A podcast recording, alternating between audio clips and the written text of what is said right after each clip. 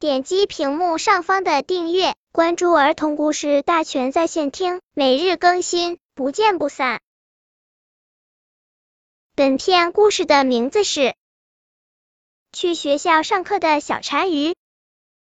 从前有一条河，河里有条小馋鱼。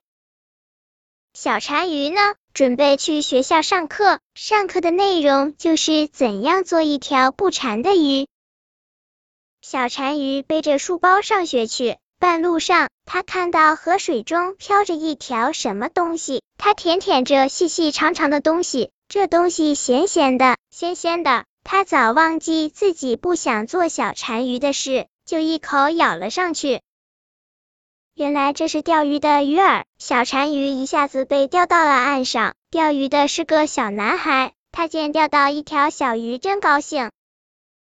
小单鱼见到小男孩就哭了起来。小男孩问他哭什么，小单鱼抽抽搭搭的说：“我是上学路上被你吊起来的，我连课还没上呢。”小男孩奇怪的问：“你上什么课？学什么？”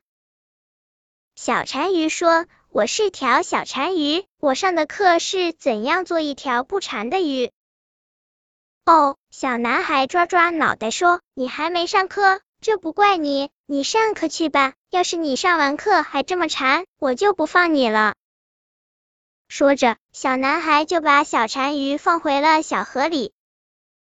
小馋鱼呢，它快快乐乐的上学去了，它真的不想做一条小馋鱼了。